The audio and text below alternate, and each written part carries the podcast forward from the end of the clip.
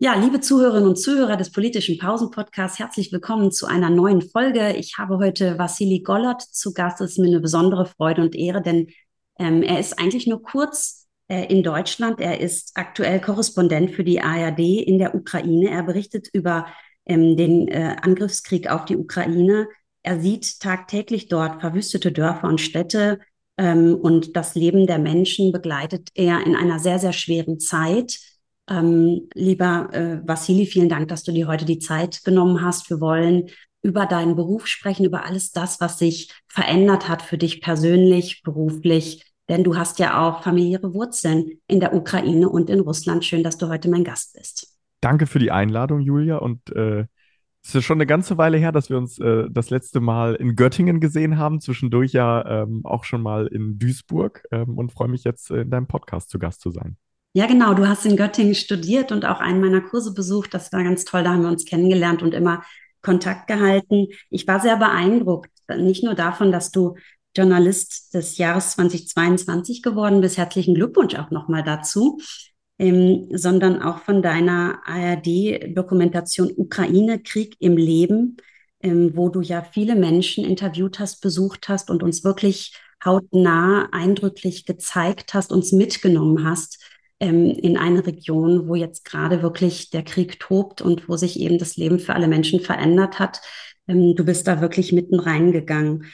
Du hast dich selber mal als vorsichtiger oder ängstlicher Mensch bezeichnet, aber wieso machst du trotzdem diesen Job? Wie kannst du diesen Job machen? Das liegt zum einen natürlich an meiner Biografie. Das liegt daran, dass ich mich mehr als andere Menschen mit der Ukraine und mit Russland beschäftigt habe. Das liegt daran, dass ich äh, mit meinen Großeltern, die in Russland im Ural gelebt haben, ähm, dass ich mit denen diskutiert habe, ähm, auch nach der völkerrechtswidrigen Annexion der Krim. Das waren ähm, sehr leidenschaftliche, sehr scharfe Diskussionen auch, aber immer auf Grundlage von Fakten von meiner Seite aus. Meine Großeltern haben sehr stark mit Emotionen, mit der Desinformation auch argumentiert, die sie über das russische Staatsfernsehen, über die Propaganda aufgenommen haben. Ich habe mich im Studium, auch im Rahmen meiner Bachelorarbeit, äh, mit Framing befasst, ähm, wie Russland, wie Putins Russland gezielt Desinformation verbreitet. Und ähm, habe dann mit dem 24. Februar 2022 für mich verstanden, ich muss dieses Wissen, das ich habe, den Zugang, den ich habe, nutzen, um darüber zu berichten, um die deutsche Gesellschaft zu informieren über diesen Angriffskrieg. Ähm, und das geht vor allem, ähm, finde ich, sehr stark und es ist auch sehr wichtig über die Menschen in der Ukraine, darüber wie sie das erleben. Und du hast die Doku ja gerade angesprochen. Ähm, ich habe erst vor ähm, einigen Tagen erfahren, dass einer der Protagonisten, Anton Harbus, ein junger Soldat, 33 Jahre alt, der eigentlich IT-Spezialist war, eine fünfjährige Tochter hatte, eine Frau, dass der ähm, in Bachmut getötet wurde. Und ähm, das geht mir natürlich persönlich dann auch sehr nahe Menschen, mit denen ich noch vor einiger Zeit direkt persönlich gesprochen habe, junge Menschen, ähm, dass die in diesem brutalen Angriffskrieg sterben müssen. Ja, du hast ja, bevor das im Februar 2022 losging und du dann auch in die Ukraine gegangen bist und dort letztlich ja auch ähm, äh, über eine lange Zeit dann bist und mit den Menschen lebst, äh, um darüber überhaupt berichten zu können, warst du in London und hast über den Brexit berichtet. Das ist ein komplett anderes Thema. Also wie funktioniert das denn, dass man dann von jetzt auf gleich ähm, dahin geht. Und in gewisser Weise ist es ja für dich auch ein nach Hause gehen, weil du dort zumindest geboren bist, wenn gleich du dann in Bad Pyrmont in Deutschland aufgewachsen bist. Aber vielleicht ist es doch eben auch diese heimatliche Verbundenheit, mhm. weil äh, dein Vater ja in Ukrainer ist, deine Mutter ist Russin.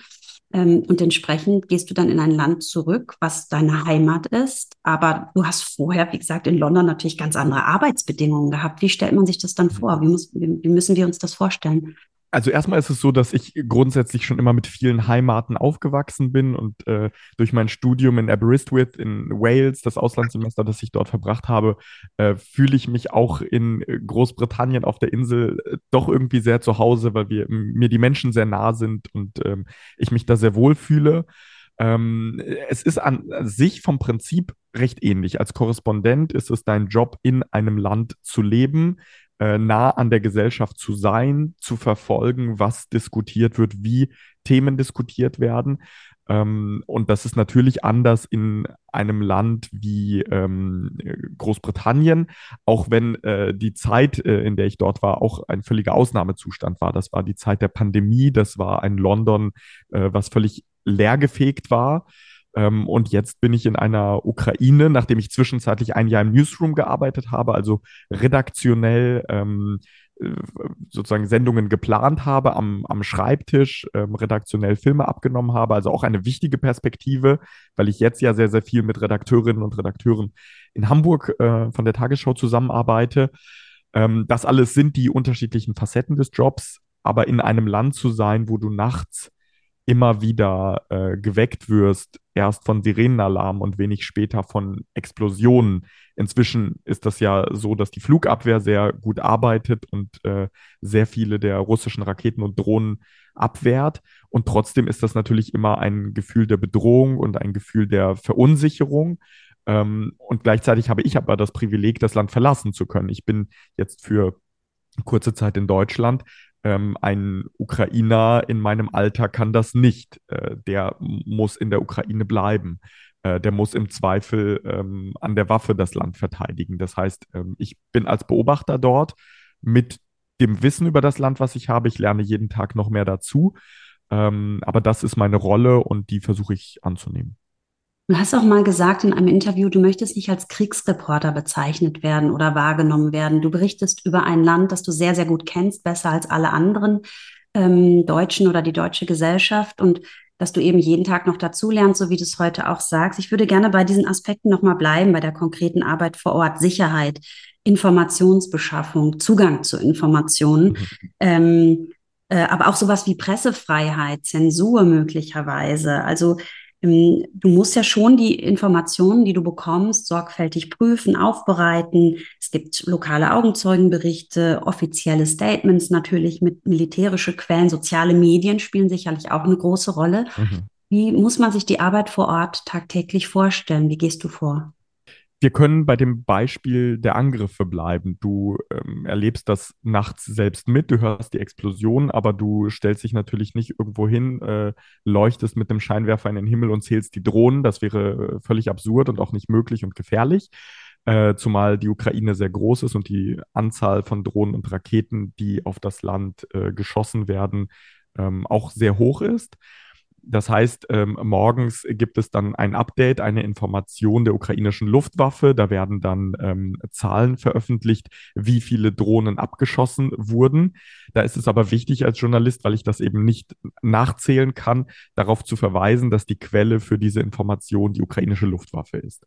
Was ich machen kann, ist, ähm, wenn ich Explosionen gehört habe, ähm, die äh, sozialen Netzwerke auch zu scannen und zu sehen, wo gibt es denn hochgeladene Bilder, wo wurde ein Gebäude vielleicht beschädigt und dann selbst zu diesem Ort fahren, mit den Leuten vor Ort sprechen. Also es vor einigen Wochen den ähm, Raketenangriff gegeben hat auf Umain, drei Stunden südlich von Kiew, sind wir dorthin gefahren. Das war ein neunstöckiges Wohnhaus und ähm, haben mit eigenen Augen sehen können, wie äh, Leichen nacheinander aus den Trümmern geholt wurden. Ähm, als wir ankamen, waren es 13 Menschen, die getötet wurden. Als wir fuhren am Abend waren es 23, viele Verletzte. Wir konnten mit ansehen, wie andere Bewohnerinnen und Bewohner der Stadt zu dem Ort gekommen sind, ähm, die ähm, Menschen, die aus ihrem Haus flüchten mussten, die das überlebt haben, dann mit Sandwiches versorgt haben, Decken gebracht haben. Ähm, also diese, diese Hilfsbereitschaft zu sehen, ist äh, enorm wichtig. Aber natürlich ist es genauso unser Job, neben den Betroffenen auch mit den Rettungsdiensten zu sprechen, zu fragen, was genau die machen, was genau noch zu tun ist. Und die Ukraine ist ein sehr, sehr digitales Land. Du hast es gerade gesagt, viel läuft über Social Media. Es gibt offizielle Telegram-Kanäle, sowohl von den Rettungsdiensten als auch von der Regierung. Präsident Zelensky ähm, informiert ähm, auch auf Telegram ähm, die Menschen über seine Aktivitäten als Präsident. Ähm, wir finden ganz viele Protagonistinnen und Protagonisten über Social Media, nehmen Kontakt ähm, darüber auf. Und ja, es gibt Einschränkungen. Es ist ein Krieg. Die Ukraine ähm, hat ein Kriegsrecht verhängt. Ich kann mich zum Beispiel nicht vor ein Gebäude stellen, kritische Infrastruktur, das getroffen wurde oder fast getroffen wurde und von dort eine Live-Schalte machen, weil das eine direkte Gefahr wäre für dieses Objekt und gleichzeitig für die Leute, die drumherum äh, leben, weil auch in Russland Fernsehbilder ausgewertet werden ähm, und das dann ein mögliches Ziel ist. Also das, das alles ist äh, etwas, was ich immer im Kopf behalten muss und gleichzeitig ist der Job zu berichten, was ist. Mhm. Du begibst dich tagtäglich natürlich damit auch in Gefahr.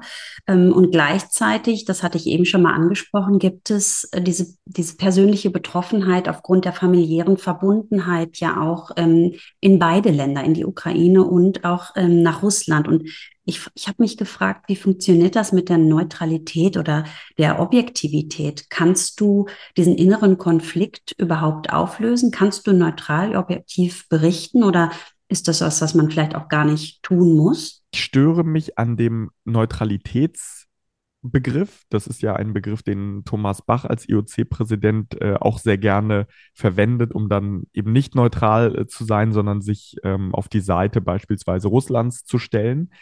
Ähm, ich finde oder ich sehe, dass dieser Krieg ähm, recht klar ist von, von dem, was wir sehen. Wir haben ein Land, einen Staat, Russland, der einen anderen Staat, die Ukraine, angreift, überfällt, ähm, juristisch kein Recht dafür hat, bricht internationales Recht ähm, und auch moralisch kein Recht dafür hat. Putin spricht der Ukraine die Staatlichkeit ab. Im russischen Fernsehen wird darüber spekuliert, ähm, wie man das Land am besten zerstören kann und am schnellsten.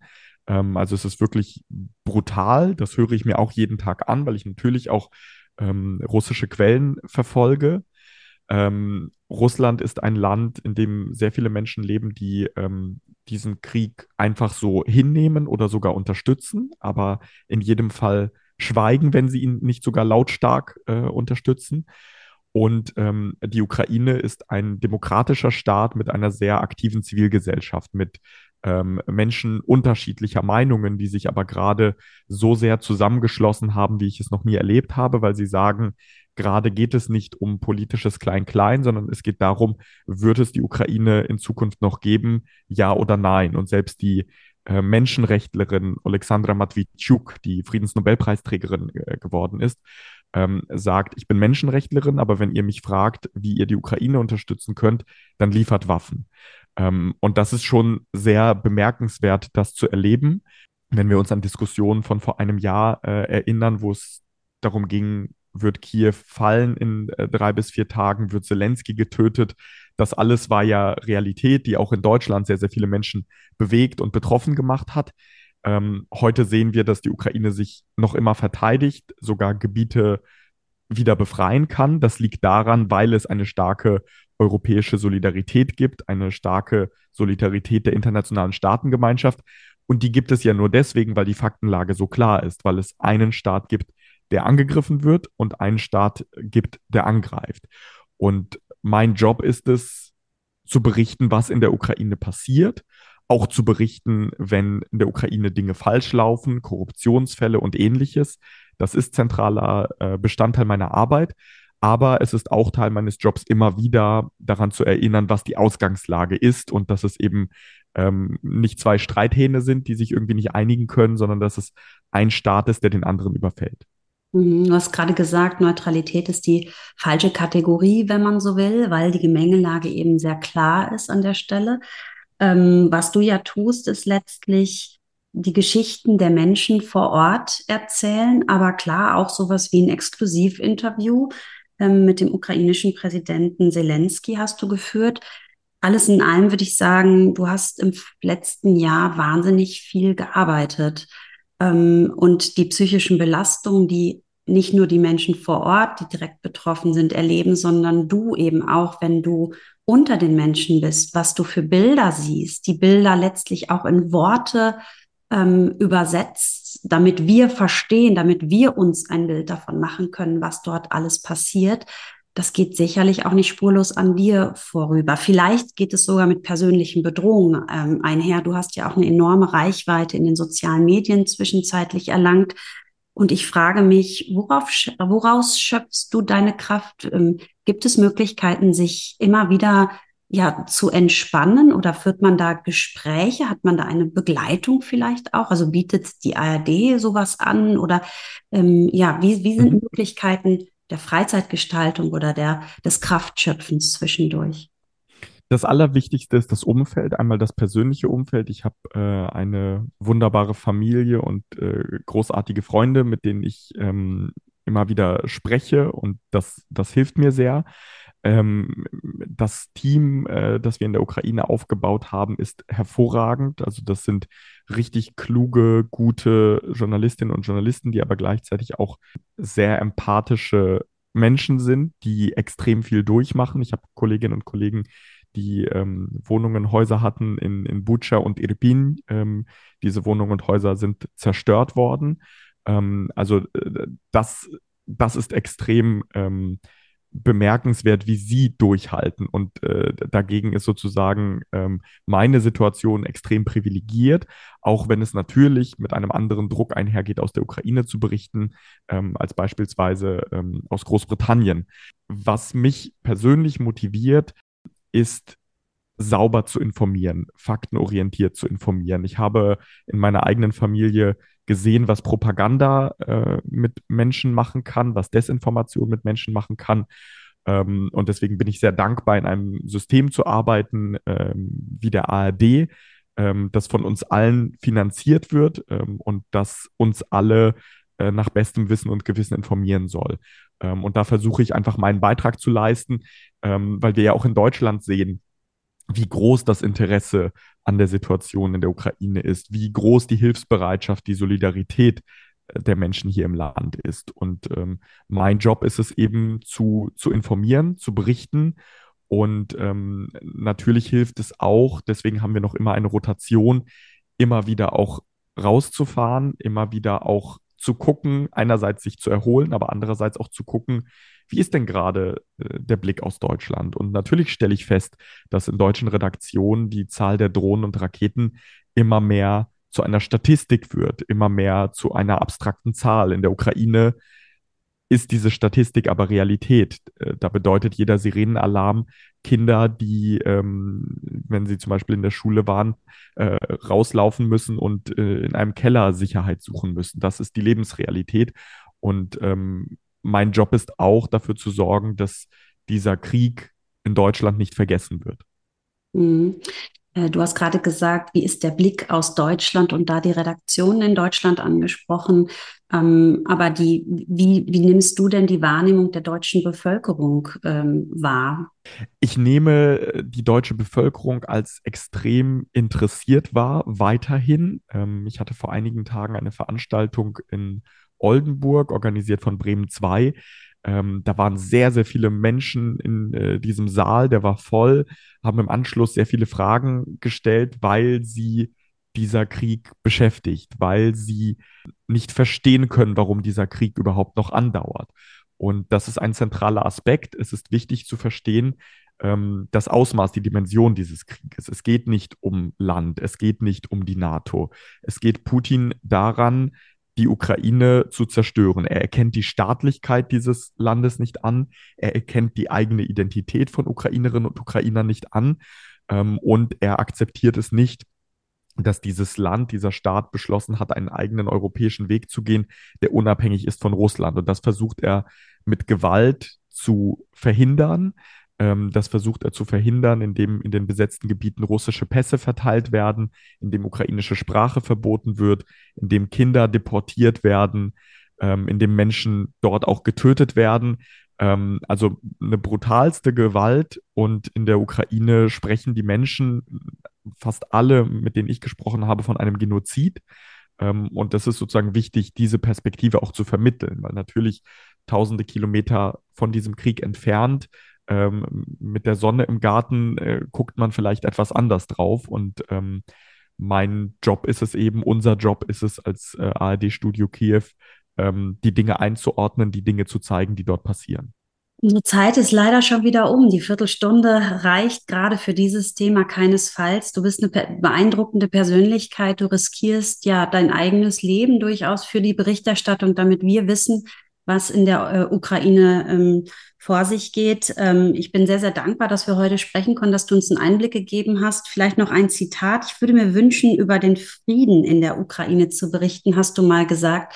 angesichts all der Erlebnisse und der ja auch sehr festgefahrenen Situation, kann man da weiterhin an den Frieden glauben? Glaubst du an den Frieden in deinem Land, der Ukraine? Mein, Land ist, äh, wie gesagt, äh, Deutschland ja auch in erster Linie, aber mein, mein Geburtsland auf jeden Fall. Ähm, ich wünsche den Menschen in der Ukraine einen gerechten Frieden vor allem. Ähm, was sie tun jeden Tag, ist die eigene Freiheit zu verteidigen, ist auch die europäische Sicherheitsordnung zu verteidigen. Die Ukraine wird dabei unterstützt. Olaf Scholz, der Bundeskanzler, hat vor einiger Zeit, ähm, als Präsident Zelensky ihn besucht hat, ja mehrfach betont, dass diese Unterstützung auf Dauer sein wird. Und ähm, das ist etwas, was in der Ukraine mit großer Dankbarkeit angenommen wird, weil die Ukrainerinnen und Ukrainer wissen, Putin ist zu allem bereit weiterhin. Putin setzt auf einen Zermürbungskrieg. Putin ähm, setzt auf Kriegswirtschaft in seinem Land und deswegen ist die Hoffnung, dass die europäische Solidarität, die westliche Solidarität bleibt in der Dimension, in der wir sie gerade erleben und wenn sie bleibt, dann wird die Ukraine mit hoher Wahrscheinlichkeit diesen Krieg gewinnen und dann ist ein gerechter Frieden möglich, ja. Ein wunderbares Schluss Schlusswort. Vielen Dank für deinen Besuch, Vassili Golot. Wir wünschen ähm, ganz viel Kraft für deine wichtige Aufgabe weiterhin. Danke für die Einladung.